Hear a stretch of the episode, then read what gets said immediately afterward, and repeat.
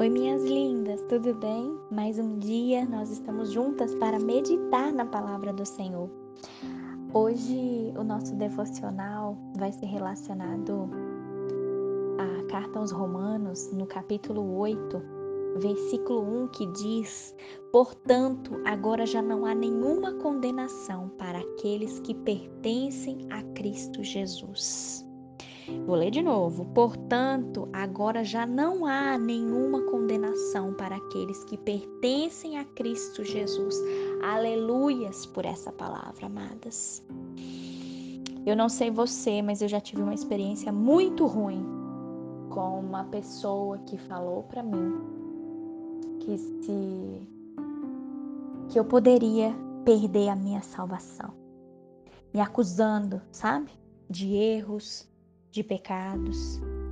E quando eu me volto para a palavra, amadas, eu entendo que esse versículo é uma promessa do Senhor é uma promessa do Senhor, porque ele diz: agora já não há nenhuma condenação para aqueles que pertencem a Cristo Jesus. Você pertence a Cristo? Você aceitou o Senhor Jesus como único Senhor suficiente Salvador da sua vida? Você se arrependeu dos seus pecados? Você tem vivido uma vida de oração, uma vida temente a Deus, buscando a direção na palavra? Se você tem feito isso, amadas, toma posse desse versículo. Agora já não há nenhuma condenação para aqueles que pertencem a Cristo Jesus.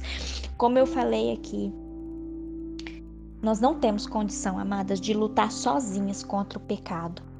Mas Deus enviou seu filho Jesus para morrer naquela cruz por mim e por você, para nos libertar do poder do pecado e do poder de Satanás contra nós. Em nome de Jesus, toma posse dessa palavra.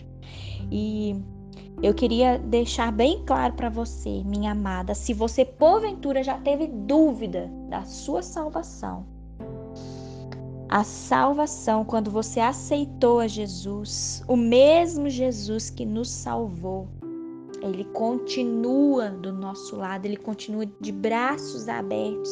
Se porventura você pecar, se porventura você deslizar, você cair, não há, amadas, nunca um ponto no qual você seja menos salva agora do que você já foi salva no primeiro momento que você aceitou a Cristo. Por exemplo, o simples fato de você estar de mau humor no café da manhã não significa que você foi condenada. Ou talvez você perdeu a paciência ontem. Você não perdeu a sua salvação por causa disso.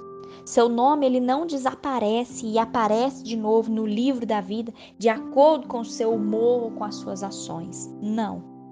Amadas, você é salva não por causa daquilo que você faz, mas você é salva por aquilo que Cristo fez por você. Você é especial não pelas coisas que você faz, mas você é especial por aquilo que você é. E o que eu falo para você, você é de Deus, você pertence a Ele. Amém?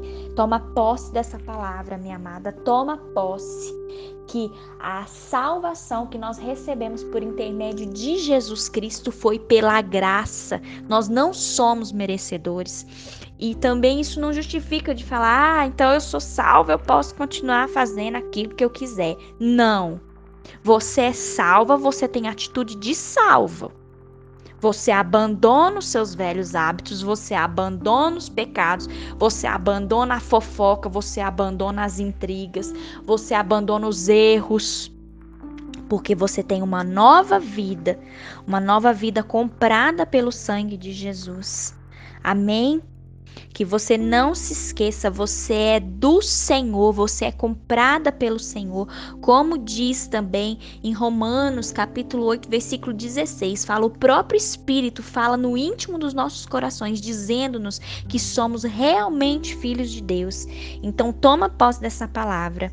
A tua salvação é por intermédio de Jesus e é pela graça. O Senhor nos comprou, o Senhor nos chamou, o Senhor nos ama E em nome de Jesus nós recebemos essa salvação e nós aguardamos o dia glorioso que o Senhor virá buscar, tua igreja virá nos buscar para a gente morar com o Senhor para sempre. Amém? Vamos orar? Ô oh, Paizinho, obrigada, Senhor, porque nós ficamos maravilhadas diante da tua graça, meu Deus. Pai, o Senhor não se lembra dos nossos pecados. O Senhor apagou os nossos pecados com a tua misericórdia, Pai. Deus, mas nós sabemos que de fato, nós não podemos consertar o nosso coração, Pai, mas nós confiamos que o Senhor faz isso por nós, o Senhor conserta a nossa vida, o Senhor conserta o nosso coração, o Senhor conserta os nossos erros. Obrigada, Deus.